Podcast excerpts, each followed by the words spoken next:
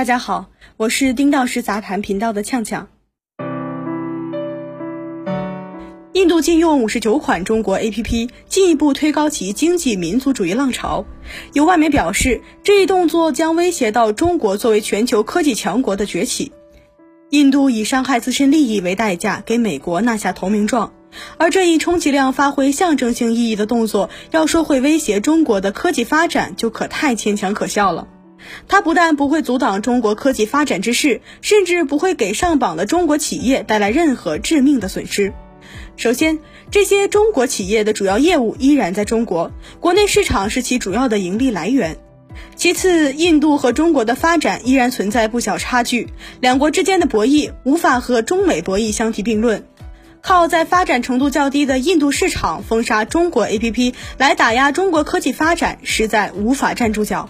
赶超中国大概是印度梦的重要目标。这几年，印度从官方到民间，从经济到科技，多个方面、多个层面的都要试图赶超中国。然而，就科技互联网行业来说，印度自身虽然拥有类似班加罗尔这样的科技中心，但本土的产品不够争气。截至目前，中国的互联网产品占据了印度市场的半壁江山。中国的互联网产品已经深入到了印度人民的生活、工作的方方面面，为印度社会的发展做出了巨大贡献。禁用中国的 APP，印度的用户将承受直接的损失。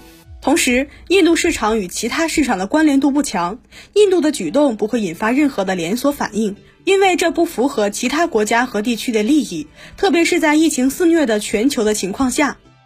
事实上，东南亚国家和地区对中国的投资表现出了积极和欢迎的态度。除了存在中国 APP 和印度本国企业存在竞争关系的因素外，印度此举更多做给的是美国看。美国这一世界第一大经济体。近年来，竭尽全力地阻挠中国的科技发展，从禁止相关产品出口，到打压华为、中兴等企业，再到威逼利诱其他国家共同对抗中国 5G 发展。然而，科技向前发展依然是世界的主旋律，不会被个别势力的单边主义扼杀。虽然近年来中国的高科技企业在世界范围内取得了长足的发展，但也面临着越来越多的挑战。对他们来说，保持核心技术和增强全球竞争力才是关键。